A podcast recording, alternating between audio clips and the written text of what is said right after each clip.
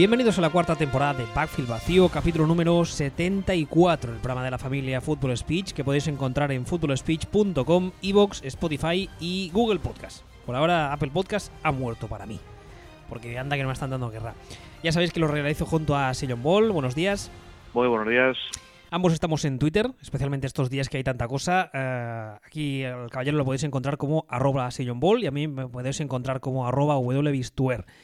Hoy vamos a hacer eh, un programa básicamente sobre dos pilares. El primero es el Black Monday, que imagino que para los novatos que no lo sepáis es como se, como se conoce el lunes justo después de la última jornada de temporada regular. Se conoce así porque es cuando habitualmente los equipos anuncian los cambios que ya tenían más que decididos. Ha habido ya varios. Posiblemente durante los próximos días va a haber varios más. Lo digo porque lo que os decía ahora, estos días Twitter va que echa humo.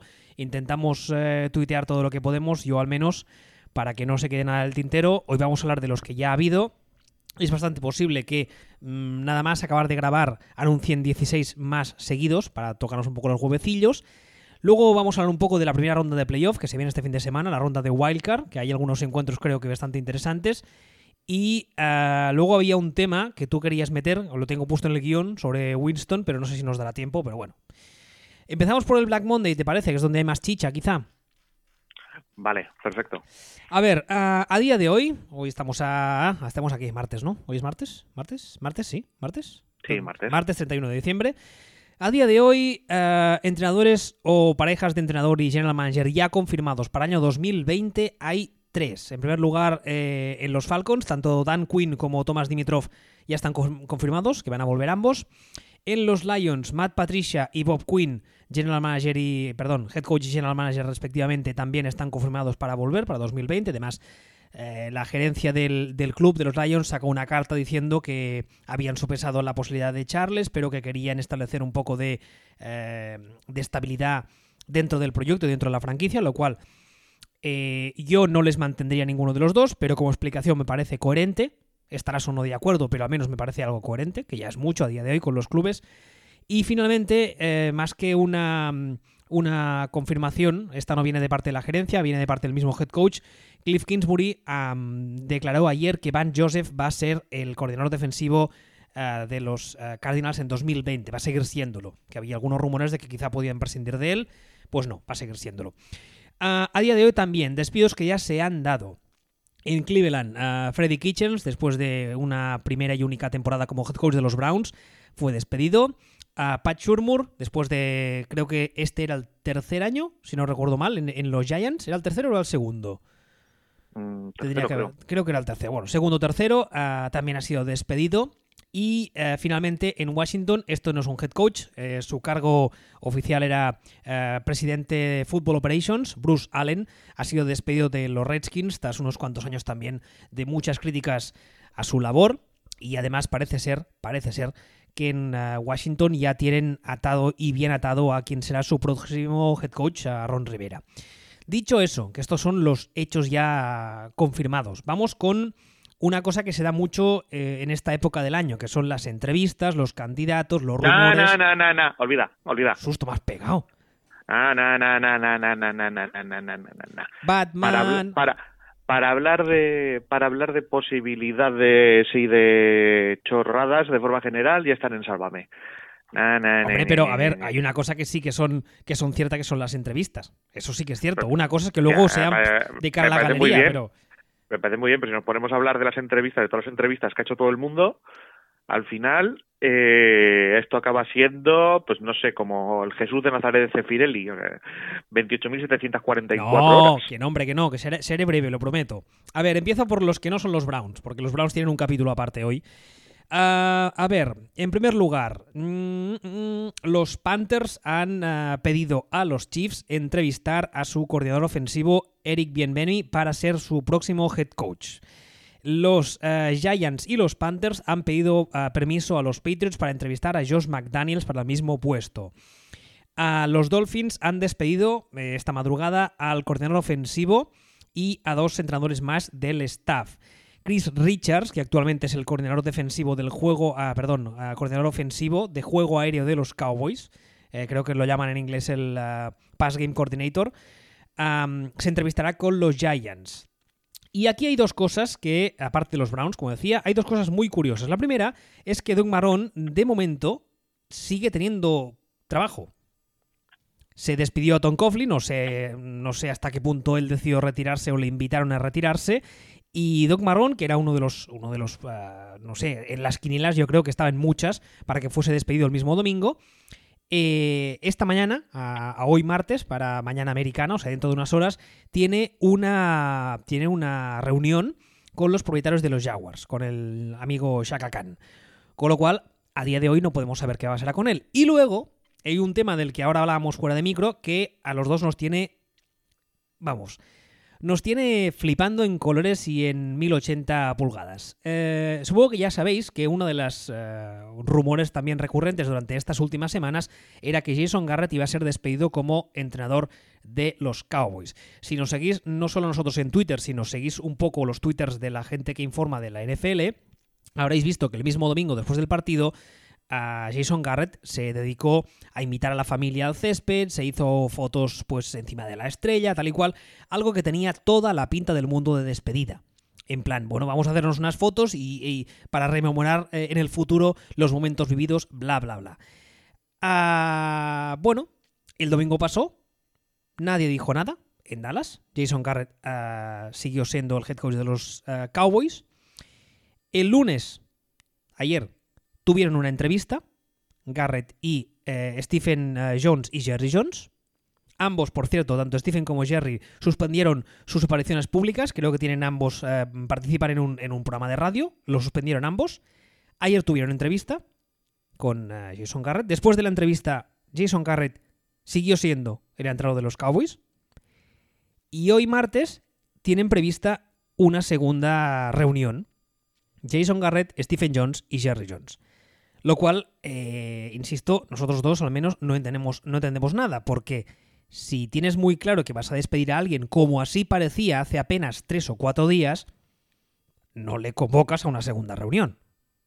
Puedo llegar a entender la primera, para discutir eh, la forma en la que vas a enfocarlo de cara a los medios, para discutir, yo qué sé, hasta el finiquito, si vosotros queréis, para discutir a quién conservas del staff, mil cosas. ¿Pero una segunda reunión? ¿Qué, qué, qué, ¿Tú, tú qué, qué, explicación? O sea, ¿qué, cómo, ¿cómo te lo explicas? ¿Qué, qué, ¿Qué entiendes de esto? ¿Qué sacas de esto? No demasiado, la verdad. Puedo... Tratando de rizar el rizo, puedo tratar de, de entender o bien que, que lo que Cowboys quieren o lo que lo que Jerry Jones quieren no está disponible y a lo mejor deciden hacer algo inteligente que es eh, si no estamos seguros sobre sobre el proyecto mmm, nos planteamos como opción darle un año más a, a Garrett y ganar tiempo hasta que consigamos lo que realmente queremos. O sea, aún más vale malo conocido que bueno por conocer de toda la vida, ¿no? No, un. A ver, eh, lo que yo quiero es a Adriana Lima, así que eh, no voy a juntarme con una que no es Adriana Lima, sabiendo que Adriana Lima, pues a lo mejor está libre el año que viene. Eh, vale. Por ejemplo. Eh, sería algo. Lo que es que no me cuadra porque sería algo demasiado lógico e inteligente para, para hacer por parte de por parte de Giants y de, y de Jerry Jones. Mm, otras opciones eh, que quieran darle una vuelta a la defensa, que quieran, pues, pero es que no, no, me cuadra porque yo la figura de Jason Garrett la veo quemadísima ya. No, no creo que tenga ningún apoyo dentro de dentro de lo que es la afición de los de los Cowboys, entonces no, no termino de ver qué es lo que está haciendo, por qué lo están haciendo, el, el por qué esta segunda entrevista. Jason Garrett estaba segurísimo de que le echaban el otro día las imágenes, como hemos comentado, las imágenes de, después del partido en, en el campo de los Cowboys era, era puras imágenes de despedida de sé que me van a echar dentro de 10 minutos, eh, eh, adiós y gracias, y, y, aquí sigue de momento. Supongo que lo acabarán echando, pero pero entiendo que están explorando sus opciones porque ninguna de las opciones que, que tienen les convence. Hombre, ya, ya es, ya es una ya es una novedad el hecho de que los, los Cowboys, como tú decías ahora, hagan las cosas con cabeza y con, y con sentido común y con calma, en vez de un arrebato eh, diez minutos después de terminar el último partido el domingo. Otra cosa que, por cierto, no, nadie, nadie, nadie hubiese encontrado rara, porque es lo que decíamos ahora, la gracia en este, entre comillas, de esta historia es que este despido viene cocinándose a fuego lento desde hace semanas y que todos lo años. Sí, años. Sí, sí, pero especialmente desde hace unas 3, 4, 5 semanas la cosa se había intensificado muchísimo y, y todos esperábamos que fuese, ya te digo, el mismo domingo. Que además es que no sería la primera vez ni en los Cowboys ni en general. El NFL es algo que se da mucho. De hecho, de hecho eh, yo creo que este año, de los que ya han sido despedidos, Creo que Kitchens fue el lunes por la mañana nuestro, con lo cual sería la madrugada del domingo para ellos. Y Pat Churmur también fue a media mañana en lunes, para nosotros. Pero otros años ha habido eh, partidos que han terminado el domingo, por decir algo, a las 10 de la noche. Y a las 10.01 el club ya sacaba un comunicado oficial que estaba clarísimo, que ya tenía escrito de antemano, diciendo, bueno, hemos terminado la temporada regular, que sepan ustedes que para el año que viene este señor ya no es nuestro eh, head coach y que vamos a empezar el proceso de buscar otro, bla, bla, bla, bla, bla. Pero es que insisto, lo de la segunda entrevista, la primera puedo llegar a entenderlo, pero es que la, de la segunda entrevista me tiene, pero, pero flipando en colores, ¿eh? Me tienes algo, no sé, no sé, no. Bueno, a ver por dónde salen. A ver por dónde salen, pero bueno. Ya estaremos, estaremos expectantes de, de Dallas, que se ha convertido eh, en una de las historias de la off-season, y eso que solo, solo llevamos día y medio de off-season. Y no sé si quieres añadir algo más de Dallas, porque luego quería comentar de Cleveland, ni que sea algunas cosillas. No, de Dallas nada, de Dallas ya veremos. Veremos a ver qué pasa, pero que todo lo que sea tomarse un poquito más de tiempo para pensar un poquito mejor es positivo. Y es sorprendente. ¿Y pensarías, pensarías igual si después de esta, de esta reflexión deciden traer de vuelta, por así decirlo, a Jason Garrett? Podría seguir pensando igual. Es que hay, que pensar que esto es eh, esto es una historia a largo plazo. Entonces, al final, un año, salvo que te metas un anillo en el bolsillo o consigas algo que te dispare hasta hacia arriba a lo bestia, no, no te cambia la vida. Entonces, si ellos quieren a alguien concreto o un perfil concreto que ahora mismo no está y, y aguantan con Garrett un año o Garrett le da o, o, le dan una vuelta defensiva al tema o, o toda o, le dan una vuelta ofensiva al tema de alguna forma o tal pues habrán habrá resultado que han hecho bien las cosas o sea lo que es hacer el idiota es eh, despedir a Garrett y poner Urban Meyer por ejemplo Mira, el mismo, ya, el mismo lunes. Que, ya, que, ya que mencionas a Urban Meyer, a mí lo único que se me ocurre, ya yendo ya, o sea, haciendo ya pajas mentales eh, muy elocuradas, ¿eh? Lo único que se me ocurre es que eh, quieran a Urban Meyer. Ah, de hecho, ya se han entrevistado, según ha salido filtrado, con Urban Meyer y con ah, ah, Lincoln Riley, con el de eh, Oklahoma, ¿vale?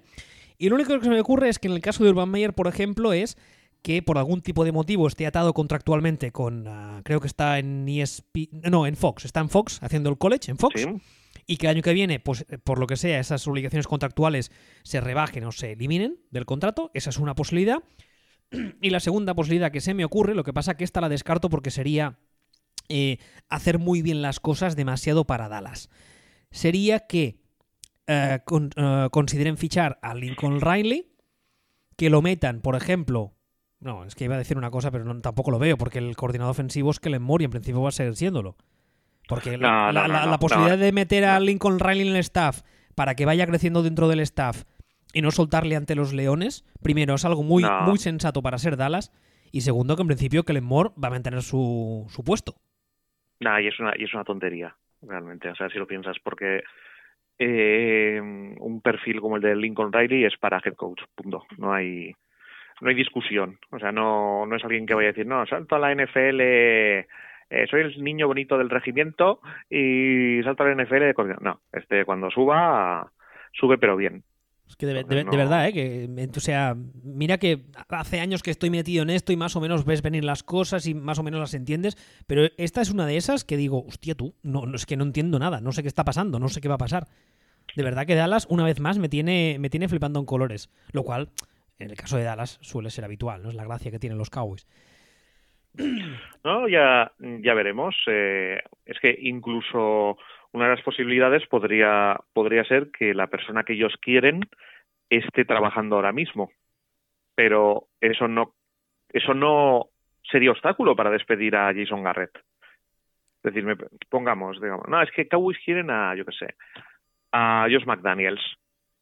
Bien, Cowboys quieren a Josh McDaniels, pero eh, Josh McDaniels está trabajando ahora mismo, así que ellos mm, no despiden a Jason Garrett. ¿Pero qué, qué, qué sentido tendría eso? ¿Eh? ¿Qué sentido tendría eso? Teniendo en cuenta que teniendo en cuenta que en Dallas ahora mismo están, o sea, no hay nadie, o sea, están los señores de mantenimiento cambiando bombillas, porque el roster se ha ido de vacaciones, no hay entrenos, no hay ningún tipo de planificación táctica ni técnica para la temporada. Ni idea. A ver, eh, ¿quieres que no, solo solo tendría un sentido, digamos, y es que tu segundo plato, o sea, tu opción B favorita fuera Jason Garrett.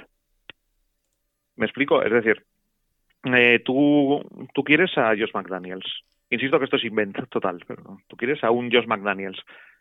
Eh, y si no lo consigues, tu segunda opción sería sería quedarte con este, sería quedarte con Jason Garrett. Pues eso es básicamente eso es lo que eso es lo que haces. Entonces, buscarte la forma de que de poder quedarte con Jason Garrett. Pasemos entonces a hablar eh, de Cleveland, que tú decías antes que son muchas elocuraciones, es cierto, pero eso no quita que sea parte de la actualidad y, y, haya que comentarlo. Antes un pequeño inciso, como tengo el Twitter abierto estos días, además lo tengo abierto constantemente, acaban de salir los finalistas a los premios Chiringuito NFL y no estamos entre los finalistas al premio al mejor podcast, lo cual me parece Vamos, muy, muy mal. Voy a, voy a, ¿cómo se dice? Voy a impugnarlos. Voy a presentar algún tipo de queja formal o algo. Dicho eso, es broma, evidentemente. Dicho eso, además, por cierto, me ha, parecido ver que Fútbol Speech está entre los finalistas y Roger está entre los finalistas al mejor eh, tertuliano, no sé cómo lo llaman, sí, tertuliano. O sea que, oye, todo queda en casa. A ver, decía Cleveland. Cleveland. Eh, es que luego que es que si les tengo manía, pero de verdad, o sea, es, una constante de hacer las cosas mal. O sea, no parece que, aprendan nada. A día de hoy, estamos solo a martes, la agencia libre, no, la, la off-season técnicamente empezó hace apenas 48 horas, no las cumple, 36 si llega. Y Cleveland ya tiene eh, mm, pedidas o solicitadas entrevistas con no sé, uh, el, charcutero de Sean McVay, eh, un señor que pasaba por ahí delante entregando paquetes de UPS, varios entrenadores de college, varios entrenadores de NFL y alguien más que seguramente saldrá en las próximas horas. Ahora hablando un poco más en serio, eh, los Cleveland Browns han pedido a los uh, Patriots permiso para entrevistar a Josh McDaniels. Han, ah, han, pedido permiso también a los Ravens para entrevistar al coordinador ofensivo Greg Roman. Han pedido permiso también para entrevistar al coordinador ofensivo de los Bills, ah, que es Dable, Brian Dable, lo digo bien, ¿no? Sí. Tienen un posible interés en Mike McCarthy. Tienen interés, o eso se dice, en Urban Meyer. Y aparte de eso, ahora mismo, creo que ahora mismo no hay nadie más. O sea, he, filtrado un poco por los nombres que realmente los que de, entrada ya he, descartado porque me han parecido eh, pajas mentales sin ningún tipo de fundamento. Y os estoy hablando de los que creo que pueden tener un poco más de, chicha, aunque, por ejemplo, en el caso de Urban Meyer, estoy, vamos, casi convencido al 100% que Urban Meyer mm, posiblemente, si les dice algo, les dirá un no gracias. Pero bueno, ayer yo tuiteé una cosa y de verdad que no, no es que lo haga para joder, no es que les tenga manía a los Browns ni a sus fans ni nada, lo digo de corazón. La sensación que tengo es que no tienen ni idea de qué quieren hacer ni a dónde ir. Se despidió a Kitchens, John Dorsey sigue como general manager. Yo creo que el hecho de que eh, John Dorsey siga como general manager les puede pasar un poco como en los Giants con Gettelman, que puede ser un impedimento a la hora de contratar un nuevo head coach. Pero es que además te miras un poco los perfiles de la gente que quieren entrevistar o que tienen, dicen, tienen cierto interés en ellos y son perfiles bastante diferentes. Yo eh, voy muy en tu línea, es decir, yo creo que creo que Dorsey es un problema. Creo que Dorsey, de hecho, es algo que llevamos diciendo aquí desde hace chorrocientos mil millones de años. Dorsey es un señor que gana su prestigio eh, a base de estar en los chips, mm, recibiendo un equipo que ha hecho Scott Pioli. O sea, hay un señor que se llama Scott Pioli que hace un equipo en los chips, que le echan de los chips, entra Dorsey y las victorias llegan cuando está Dorsey. Prestigio para Dorsey. Mal. Prestigio debería ser para, para Scott Pioli. Y de ahí pasa a unos Browns donde hay un señor que le genera 10.000 millones de picks de draft, 10.000 millones de selecciones, le hace un proceso impecable y él está ahí solo para mm, culminarlo y, de hecho, casi podemos decir cagarla. Y, y este es John Dorsey. Y, y, que es un señor que toma unas decisiones que no que no tienen muchas veces ni pies ni cabeza, que vende mucho el no, yo soy old school, yo hago las cosas, eh, yo soy, soy, como un scout de la, de la vieja escuela, yo sé de fútbol, yo sé, pues macho, para saber, para saber, mmm, estar regular de la cabeza. Tienes una tendencia a contratar eh, jugadores que están regular de la cabeza, aunque parezca que tengan talento, y te van a, se te van a cargar el, el vestuario, de contratar Mm, perfiles que generan más highlights, más mejores jugadas que estadísticas, eh, que, mira, mira, tú sabrás. Y el problema es que el dueño tampoco transmite sensación de, de ser alguien que se vista por los pies. Mm, de hecho, ayer mismo tuiteé una noticia que encontré diciendo que eh, Jimmy Haslam, que es el dueño de los Browns, iba a estar implicado directamente en la contratación de un nuevo head coach, lo cual, a ver, hasta cierto punto lo puedo entender porque al fin y al cabo es, mi escategoris, ¿no? Es mi, es mi juguete y, si no mm, tal, me lo llevo. Pero a nivel de, de, de conocimientos de fútbol y de experiencia en FL, este señor, ¿qué conocimientos tiene para decir quién es el head coach? A ver, también te digo, tiene muchos más que o muchos menos que John Dorsey. ¿Lo va a hacer mucho peor? Hombre, Record, en, en, en, principio Dorsey alguna cosa sí. más sabrá, ¿no? En principio Dorsey es el tío que seleccionó a Freddy Kitchens el año pasado, cuando esa plaza se la rifaban. Sí, de, de hecho, el, cuando sale el tema de McCarthy estos días, ayer o antes de ayer, una de las cosas que se comenta es que el año pasado ya tenían una entrevista pactada con él, pero que a última hora le dijeron, oye, que te habíamos dicho que venías, pero no vengas porque hemos fichado a Kitchens. Claro, y no solo McCarthy, o sea, realmente era una plaza que se la rifaban. O sea, el año pasado lo que se decía era que era la mejor plaza para un entrenador, muy por encima, por ejemplo, de, Green Bay. Y con eso escogieron a Kitchens. Escogió a Kitchens el, amigo Dorsey. Pues, vale, es, es que Haslam hace cosas muy cuestionables. Vale. Dorsey está peor. Entonces, ahora mismo que ahora mismo qué va a pasar? Va a salir mm, ¿A, ¿A, quién vas a fichar ahí? Pues no olvidemos que, que Browns, por, por, puro talento en el roster, es top 10 de la liga seguro, incluso top 5 a lo mejor. Y además hay, hay que decir una cosa, hay que romper una lanza en favor de, de los Browns, y es que yo esperaba que fuese un roster que por personalidades y tal y cual, aparte del incidente de Garrett, que sí que es verdad que es para darle de comer aparte, eh, crearse muchos problemas. Y la verdad es que el, el, el, roster quizás ha sido el menor de sus problemas. Tío, pero si está, pero, pero si se ha sabido que estaban durante los partidos, iban a hablar con los eh, con los entrenadores rivales eh, les gritaban sacadme de aquí por favor sacadme de aquí fichadme sí pero lo, a lo que me refiero es que eh, no, no ha habido no ha habido muchos problemas yo que sé que no ha habido disparos sí sí por ahí va o sea usándolo como, me, como metáfora digamos pero yo esperaba barra más baja bueno Tú, o sea, tú realmente cuando empezó la temporada con este roster lleno de eh, personalidades, vamos a hacer esa, ese eufemismo, ¿no esperabas que hubiese follones semana tras semana? Hombre, yo, yo, sí, ¿eh?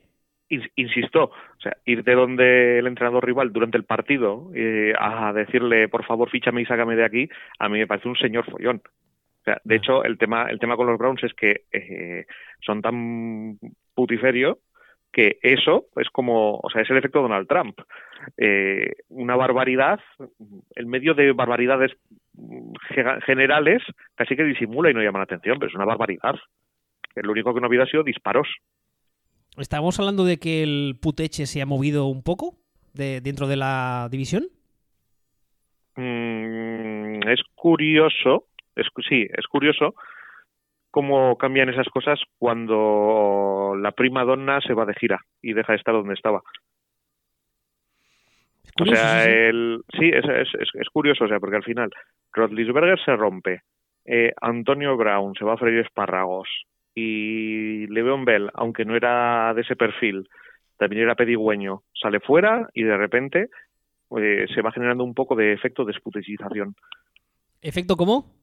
Desputecización. ¿Eso puedes decirlo tres veces seguidas rápido? Desputecización, desputecización, desputecización. Muy bien. Por cierto, hablando de puteches y... hablando de, de eh, puteches y de Le'Veon Bell, ¿viste la, el, extracto de la rueda de prensa de eh, ayer de Julio Alberto? Ah, es que lo que no entiendo es qué hace ese señor dirigiendo un equipo. O sea, no lo entiendo.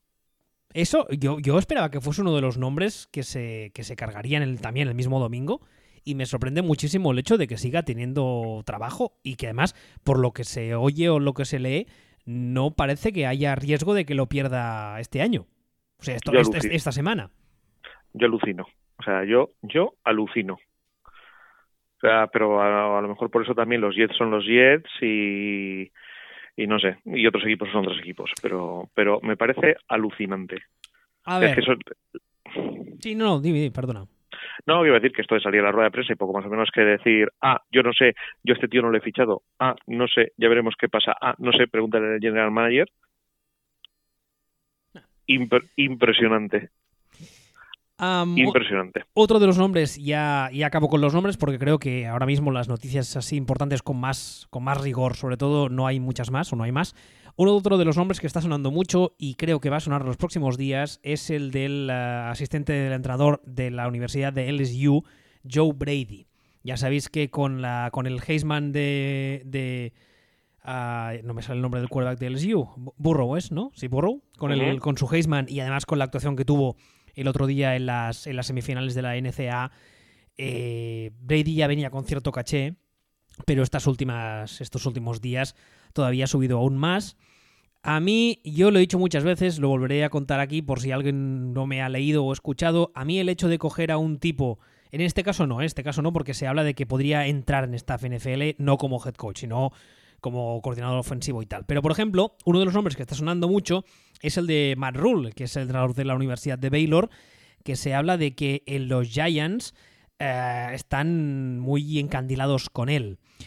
A mí el hecho de que un tipo que no tiene experiencia en NFL lo metas directamente a ser head coach y además en según qué plazas a torear, como es el caso de los Giants, me parece una auténtica locura. No sé si es que a veces defendiendo esto me siento un poco viejuno en Twitter. No sé tú qué piensas al respecto. No sé si es que yo soy un carca o tal, pero a mí me parece una locura, la verdad. Me parece que cada persona es un mundo y que realmente, como te he dicho antes, comentar rumores lo dejo Jorge Javier Vázquez. No. Estas cosas pueden ser cortinas de humo, puede ser el agente del entrenador, puede ser mil cosas. Así que darle más vueltas no tiene mucho sentido. Y finalmente, eh, el último, entre comillas, rumor al que le podemos dar un poco más de credibilidad, o al menos yo le doy más credibilidad por lo que se ha filtrado, leído y oído en las últimas horas, es que parece ser, insisto, parece ser que Ron Rivera lo tendría ya bastante hecho con los Redskins. Es que esto ya se está tratando como noticia, no como rumor. Sí, sí, es que, es que, de hecho ayer, según a quien leías, lo daba como hecho cuando aún no, aún no había sido anunciado oficialmente. A mí me pegan cero Ron Rivera y los Redskins. O sea, cero. Habría que ver exactamente qué pasa con qué pasa con Bruce Allen. O sea, ese es el, eso yo creo que sería un poquito la madre del cordero porque mm, se le ha despedido, pero yo lo último que sé no sé si hay alguna noticia posterior, es que no va a, mantenerse con el equipo, o sea que no va a salir realmente de la franquicia, sino que va a permanecer con ellos. Pero si esto es filfa y realmente el movimiento es Bruce Allen fuera, entra Ron Rivera de head coach y le ponemos un ponemos un general manager digamos semi tradicional o, que se ocupe de o que se ocupe de gestión del roster general me parece un acierto hiper ultra super mega descomunal que lo flipas o sea porque Ron Rivera con todas sus limitaciones si es algo es un señor serio y los Redskins son una risión. Entonces, colocas, colocas ahí a Ron Rivera y poco a poco vas creando una, una cultura seria. Según uh, Ian Rapoport ayer en Twitter, eh, esto es de... No, ayer no, de hoy, a nuestras 7 de la mañana, que a ellos es muy tarde ya por la noche, dijo que eh, Bruce Allen está despedido de la franquicia, despedido a 100%. fuera, o sea, fuera de la franquicia no se queda. No, no, no. Creo que se suponía. Está fuera y ah, todo apunta a que el fichaje de Ron Rivera se anunciaría hoy martes, al que se daría plenos poderes para contratar a su general manager. Luego veremos qué pasa, pero en principio la última información que hay, que ya os digo que es de nuestras 7.04 ah, AM de esta mañana, de hace unas horas, es esa. Así que bueno, le darían control de roster a, a Ron Rivera realmente. Sí, sí, sí, le darían control, control de roster y en principio eh, control total de facto, porque claro, si tú te dejan fichar al tío que vas a tener entre comillas por encima, mmm, vas a contratar a alguien que sea de tu cuerda y que, y que piense como tú y que tienda el fútbol como tú, ¿no? Sí, no, lógicamente, básicamente sí. No, no le veo mayor, no le veo mayor problema viendo, viendo hacia dónde vamos. O sea, no, no es mi estructura ideal, pero no le veo, no le veo mayor problema. Y como digo, o sea, teniendo Ron Rivera todas las limitaciones que tiene, que tiene muchas, mm, le Mm, es un movimiento para, para convertir la franquicia en una franquicia seria. A mí, a mí ¿sabes, ¿sabes? Este tipo de entrenadores, ¿sabes en lo que me hacen pensar siempre? Que es una, es, un, es una cosa la que voy a decir ahora que mucha gente de la que nos escucha por los días en los que estamos va a saber de qué hablo. Entrenadores Almax. Hmm. O sea, es eh, tú tienes un follón de cuatro pares de huevos, tienes ahí un ardor, metafóricamente hablando, de estómago de narices, y te tomas algo que evidentemente no es la panacea ni es el mejor producto del mundo, posiblemente para tu cuerpo, pero te calma. ¿Sabes? Bueno, si nosotros mismos en un momento hemos acuñado el término desputecización. Pues ahí tenéis otro término. Ah, vamos a tener, vamos a tener que empezar a, a, registrarlo porque si no luego nos los, nos los pispan. Pero bueno, sí, la sensación que tengo es esa, es lo que tú decías ahora, que Ron Rivera quizá no es el mejor head coach del mundo, en algunas áreas es un tipo que es normalillo, pero en cambio es un tipo que para estos Redskins a día de hoy les puede venir muy bien. Sí, sí, sí, es un tío serio, es un tío que se viste por los pies perfectamente, o sea, puede, es que no olvidemos que los Redskins iban siendo décadas eh, una broma, o sea, no, no un mal equipo, una broma. Pues su primer objetivo tiene que ser dejar de ser una broma y probablemente y probablemente van bien. Y hablando, por, por cierto, de este tipo de técnicos que antes comentabas sobre Jaguars y sobre Doc Marrón y en concreto sobre el abuelete, eh, recuerda una cosa, que es que el despido del abuelete se, probó, se produce justo después de que les caiga sanción del copón por las multas desproporcionadas que ponía el abuelete de forma ilegal en un, en un arbitraje. No por resultados deportivos, no por esto, no por lo otro, sino cuando se va a la calle es justo después de que el tribunal de arbitraje les diga, ustedes han puesto sanciones de forma indebida, ahora las sanciones para ustedes.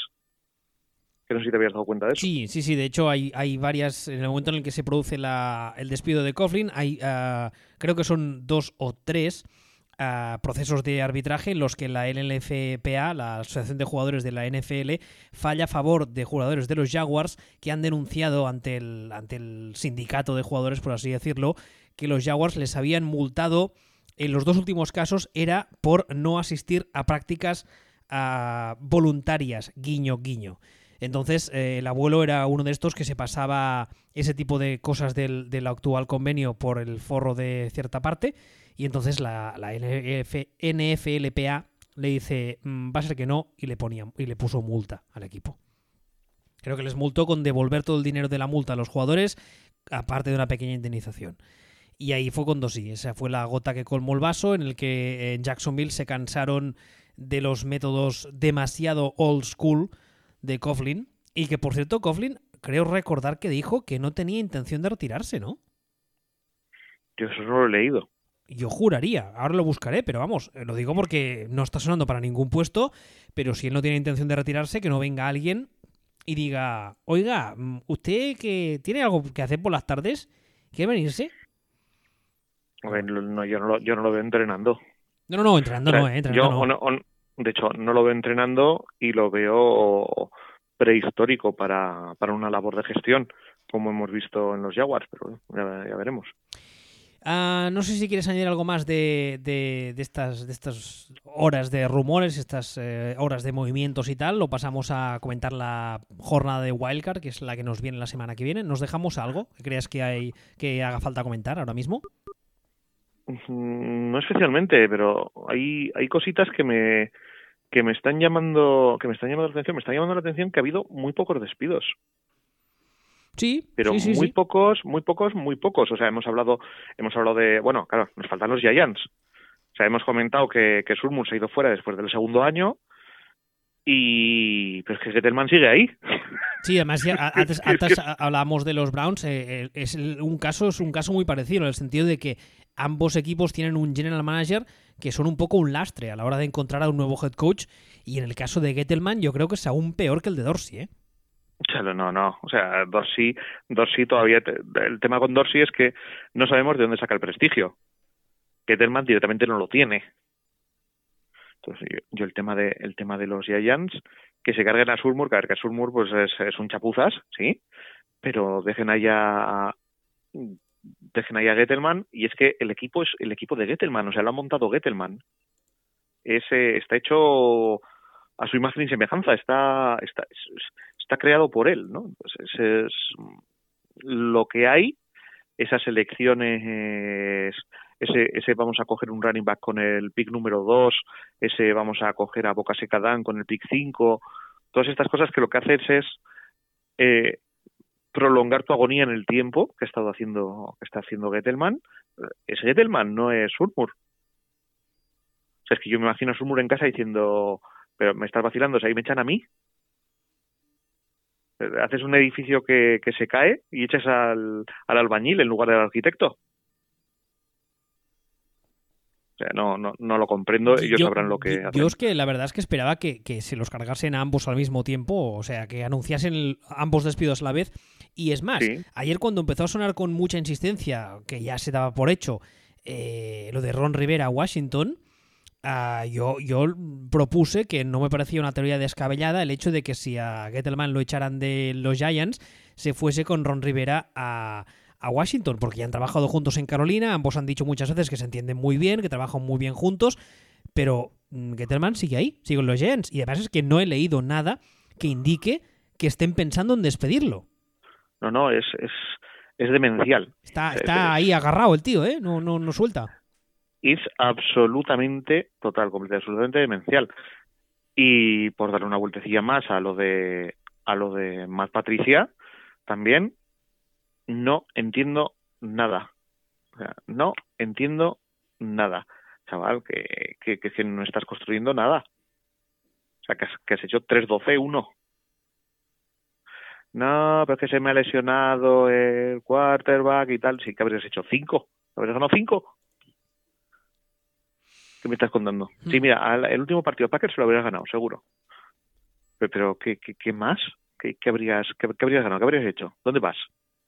Alfonso 12. ¿Dónde vas? Triste de ti. Otro 12. Oye, hablando de Sí. Nueva, de Nueva York, ¿quieres reírte?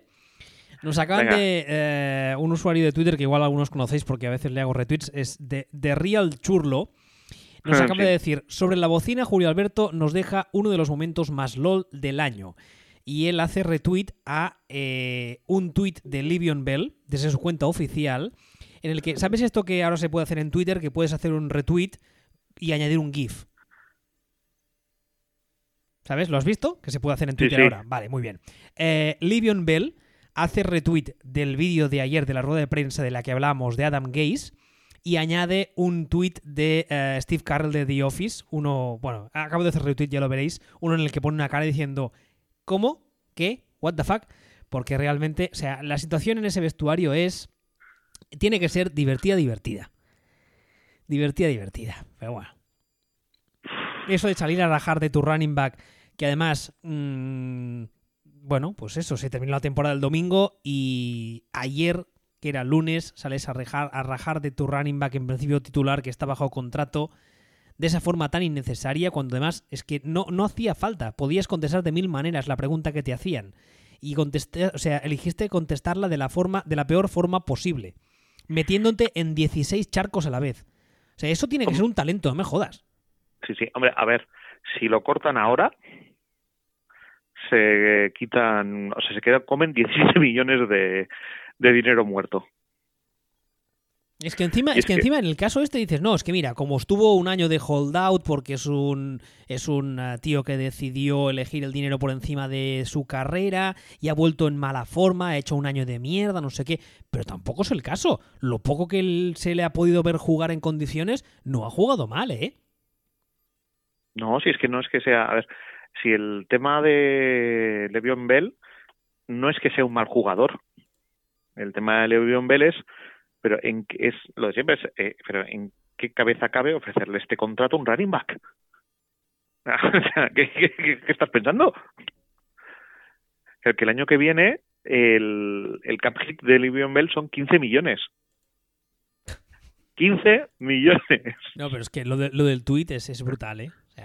No, no, es, es que se es pero es que toda la situación eh, y al final a mí lo que yo lo que alucino es que salga Dan Gates con ese rollito de este eh, tienes un cigarrito chavalote y y, y se lo permitan. O sea me decir tío o sea, es posible que le hayamos cagado con Levion Bell pero ahora tu trabajo ahora es apechugar, no decir cigarrito chavalote. O sea, seamos serios.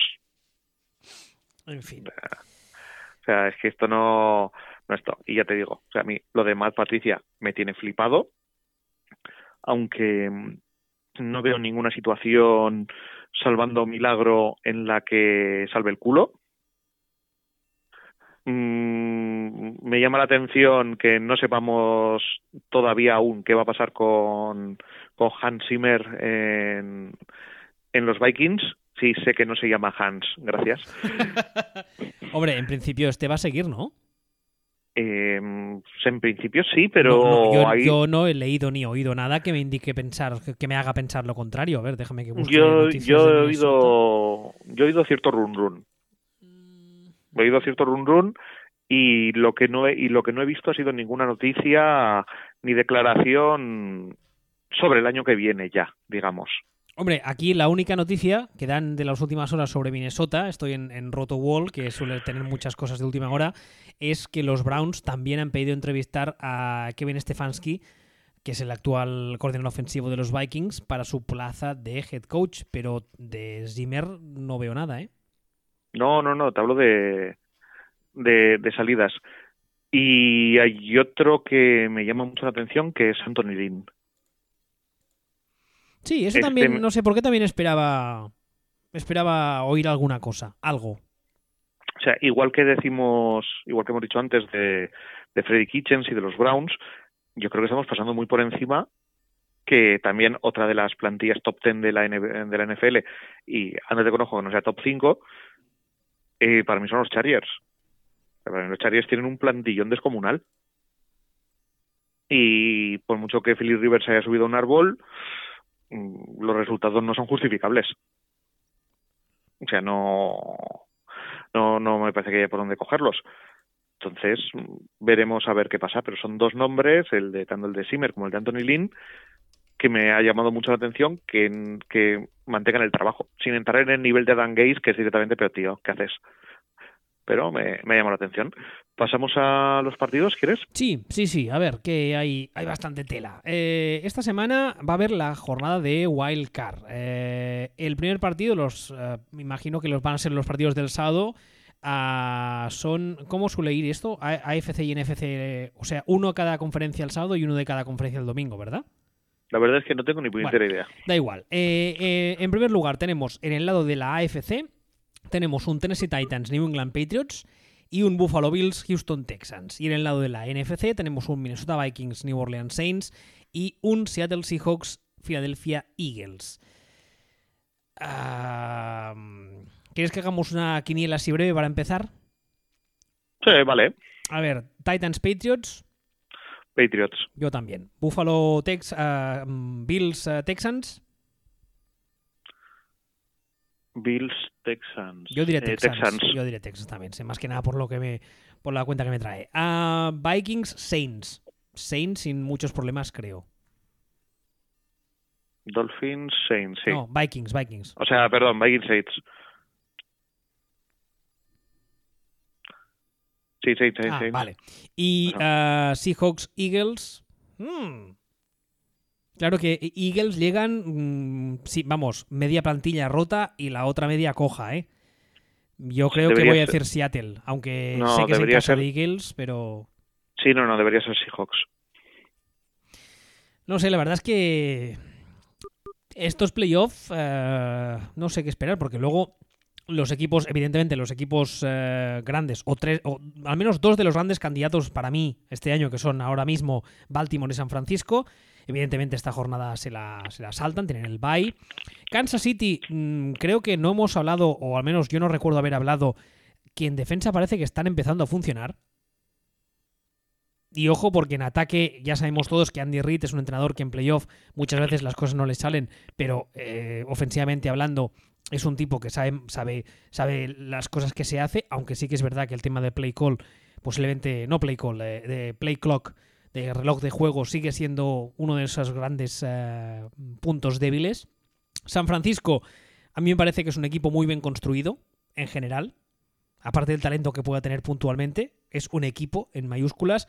Y Green Bay, pues no sé. ¿Tú esperas mucho de Green Bay en estos playoffs? No. no, siguiente. Sí, no, no, no. No hay más.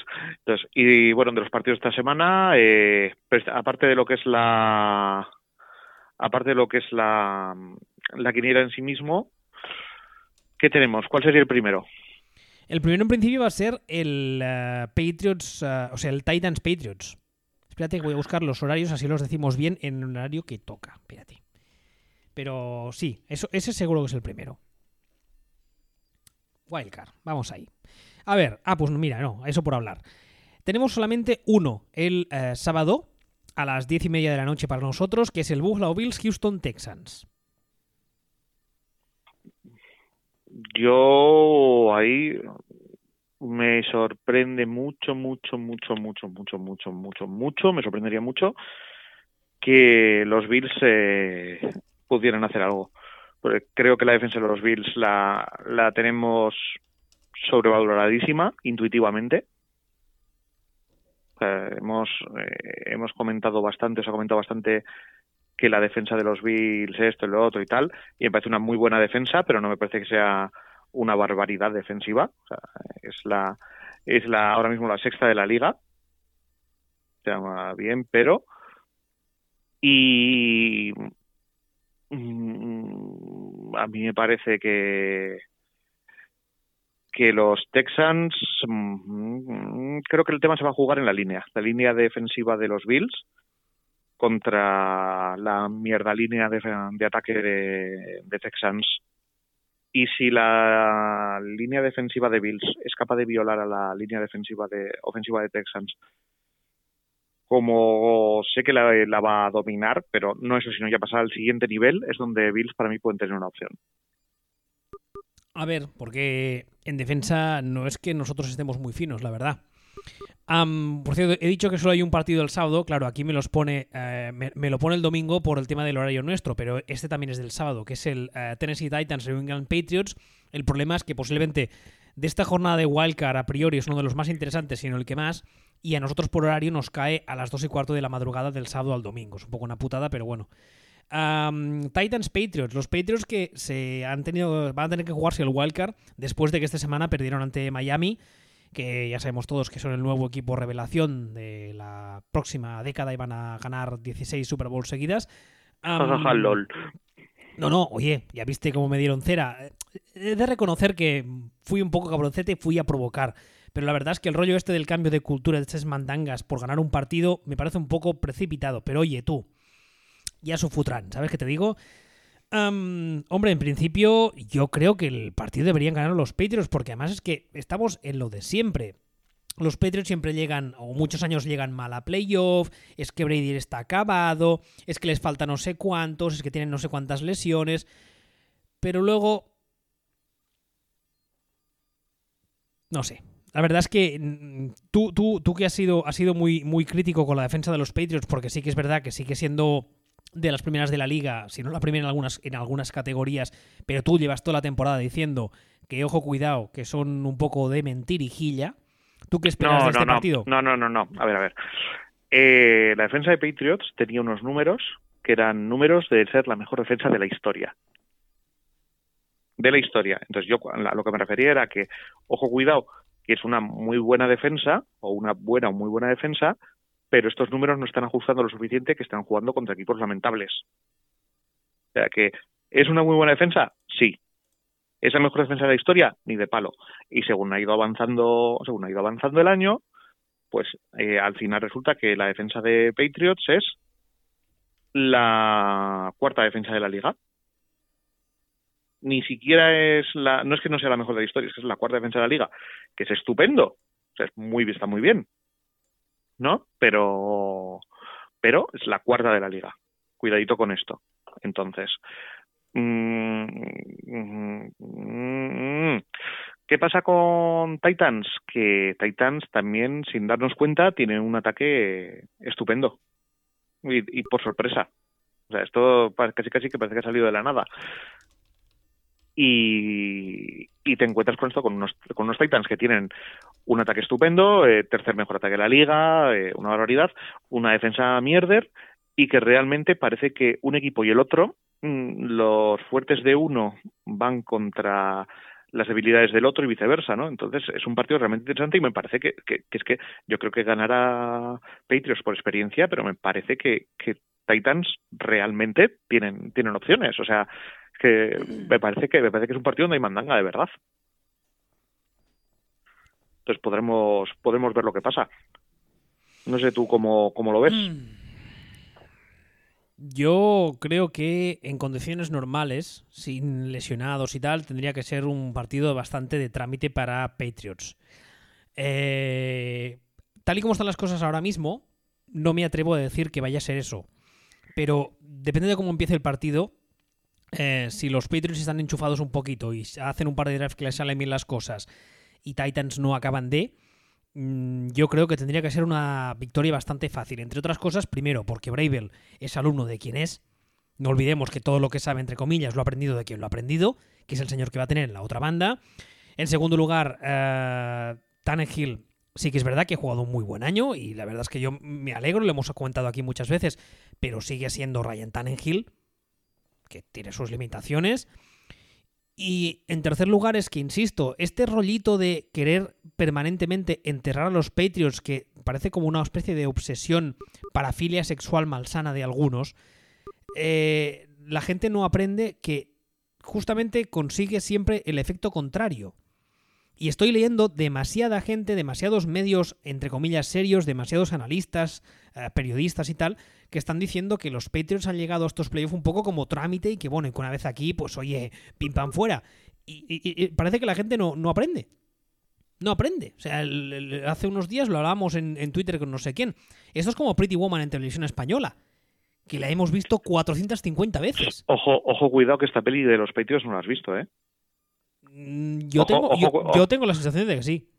¿Tú recuerdas algún año de Patriots con un ataque tan cogido con e, pinzas como este? Eso sí que es verdad. Eso sí que es verdad que quizás el año que están peor.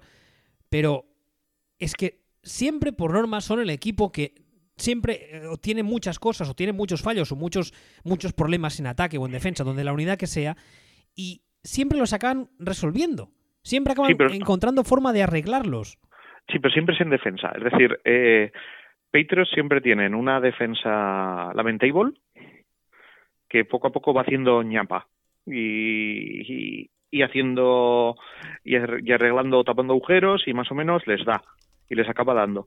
Este año lo que tienen es una defensa que era, eh, ya, hemos dicho, era estupendísima, aunque no tanto, mm, ha bajado un poco el pistón y al final es solamente muy bien, y un ataque que no va. Y, y sumas las dos cosas y dices, uh, es complicado ver estos Patriots eh, con un anillo, ¿eh?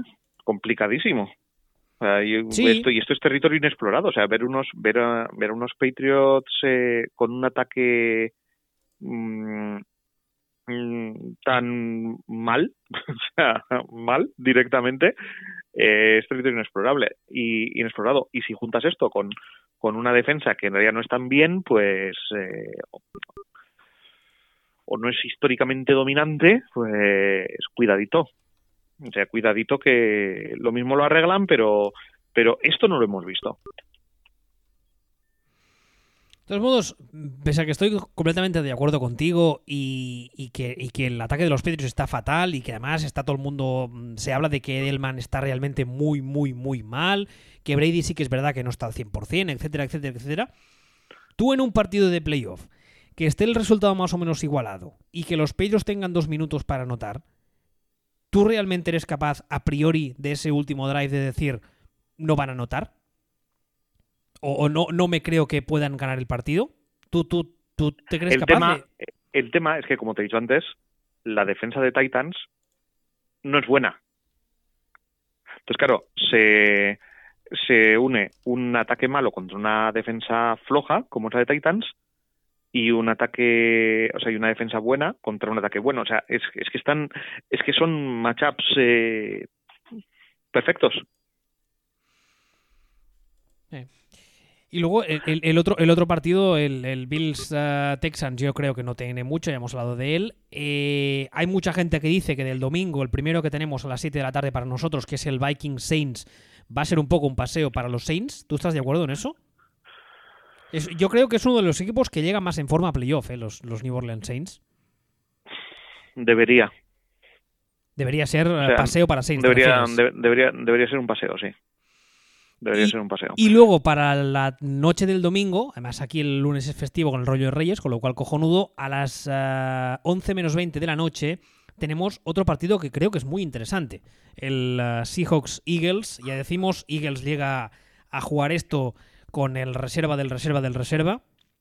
La verdad es que no entiendo cómo la gente no valora más lo que está siendo capaz de hacer Carson Wentz teniendo en cuenta lo que tiene en ataque.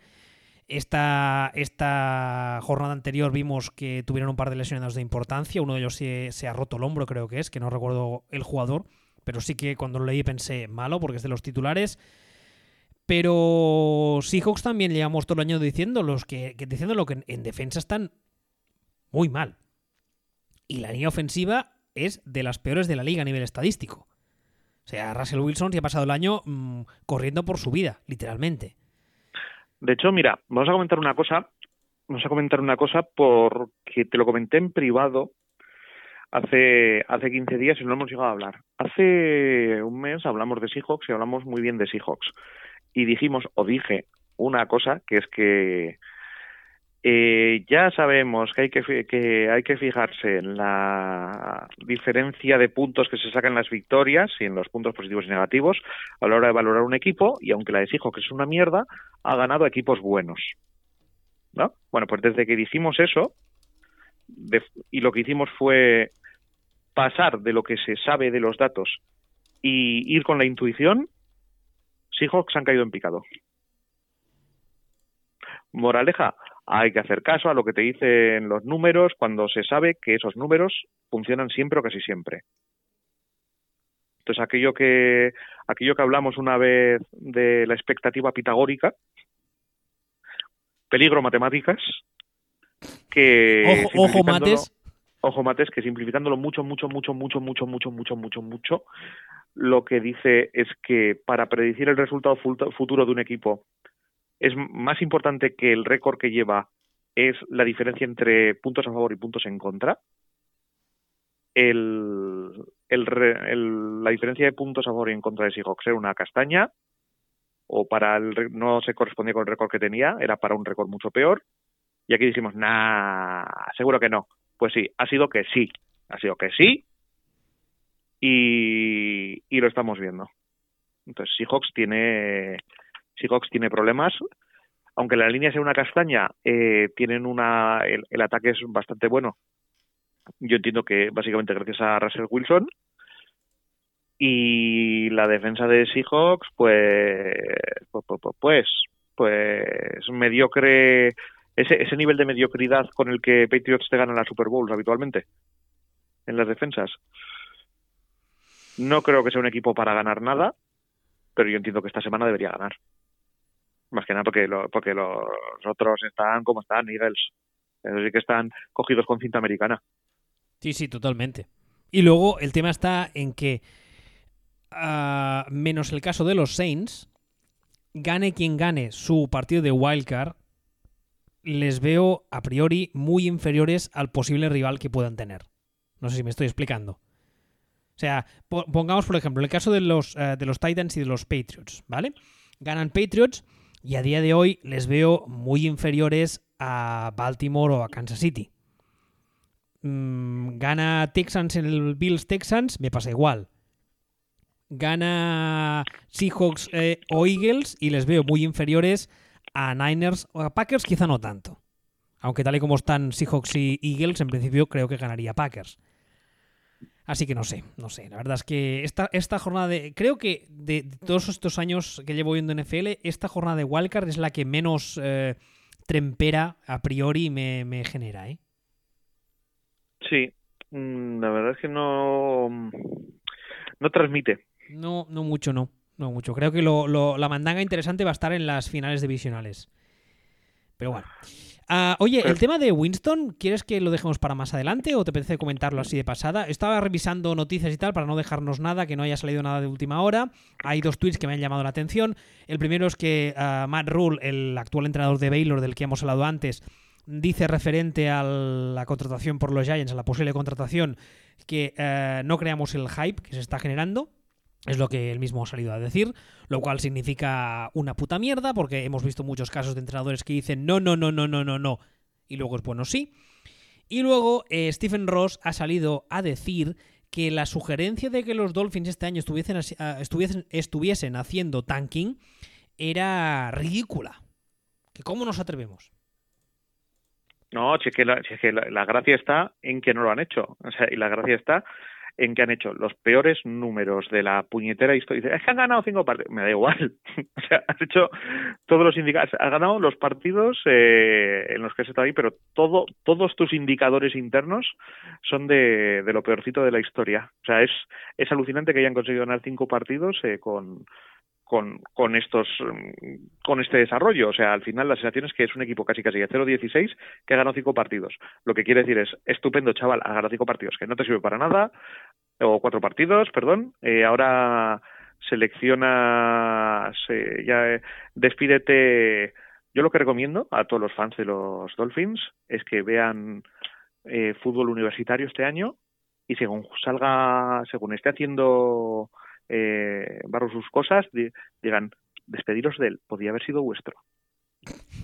Debería haber sido vuestro. Ay. Ya no. No, es, es, así de sencillo. Sí, no, sí, porque tal, porque la cultura del equipo, porque esto, porque el otro, porque tal, porque cual, porque el head coach, por esto. Mira, tus indicadores son pésimos, eh, pésimos, no malos, pésimos. Has conseguido ganar varios partidos no se sabe ni cómo. Y ese señor, que pues a lo mejor es el, el mejor proyecto que hemos visto desde Andrew Black, creo yo. Joe, Debería... Joe, Joe Burrow, eh, Barro, vamos, ¿hablas ahora? Sí. Debería jugar el año que viene en tu equipo y va a jugar en Cincinnati. Pobrete, está bien. Tú sabrás. Qué mala, qué mala, qué, qué, qué a veces qué, qué puta es la vida. Todo, todo muy bien, pero cuando llegue del draft, eh, hoy qué ¿dónde preferirías estar? ¿Qué preferirías ser hoy? Eh, el equipo tres partidos de churro paná, el equipo que lo perdió todo, pero hoy tiene este señor. Pues no, porque resulta que la cultura deportiva del equipo y porque resulta que tenían, los Dolphins tienen orgullo y que resulta que todas estas mm, chuminadas son las que me dijeron el domingo después de mi tweet. Y la verdad es que tengo la sensación de que los fans de los Dolphins no saben, o la gran mayoría, no quiero ponerlos todos en el mismo saco, no entienden de qué va esto. Este deporte al final va de intentar ganar el anillo, creo yo. Creo, ¿no? ¿O no iba? Espera, igual no iba de esto. Sí, o sea, este deporte va de, de, aspirar a de aspirar a ganar a ganarlo todo. Ah, no, no de tener un equipo de ganar un para ganar un partido y ganar cuatro. Ah, vale. Va de colocarse en posición de ganar anillos. Yo, yo hubiese jurado que sí, pero es que al final ya me hacen dudar. Digo, igual es no, que. El, a ver, hay que. Quiero decir, y esto, el anillo solo lo gana uno. Hombre, sí, claro. Entonces no, no, es, no es exigible. Pero eh, el objetivo mm, sí puedes decirle el anillo, pero sobre todo el objetivo es estar en posición de, de competir por él. Bueno, pues nada. pero bueno, ya, ya veremos. Lo que te decía antes de Winston, ¿quieres decir algo o quieres dejarlo para otro programa? Que... O, quieres, soltar el titular y dejarlo en plan crear hype? No, vamos, vamos a esperar, vamos a esperar a ver qué pasa porque mmm, vista la situación y todo, pues no sería una tontería tan grande que renovaran a Winston, pero con las cifras que se han barajado sería eh, la risión. Entonces vamos a esperar a ver si se firma o no se firma, porque si se firma con los números que han dicho, es como para coger y, que la gente de los Bucks vaya con antorchas a prender fuego al campo. Bueno. Directamente. O sea, que vayan con el barco pirata a, reventar a cañonazos aquello. De hecho, el uh, Bruce Arians ha salido, había unas declaraciones, las he tuiteado de ayer por la noche, que decía que eh, este equipo puede ganar con o sin Winston. Como diciendo un poco, esta es un poco de esas que nos gusta, que nos gusta a nosotros de tu madre se ha subido al árbol. A ver, yo creo que no puede ganar ni con él ni sin él, ¿no? Pero mm, mm, mm, es que Winston es que es que es que Winston es que es el Fitzpatrick negro. o sea, es viene a ser eso. El Fitzpatrick negro, me ha gustado eso.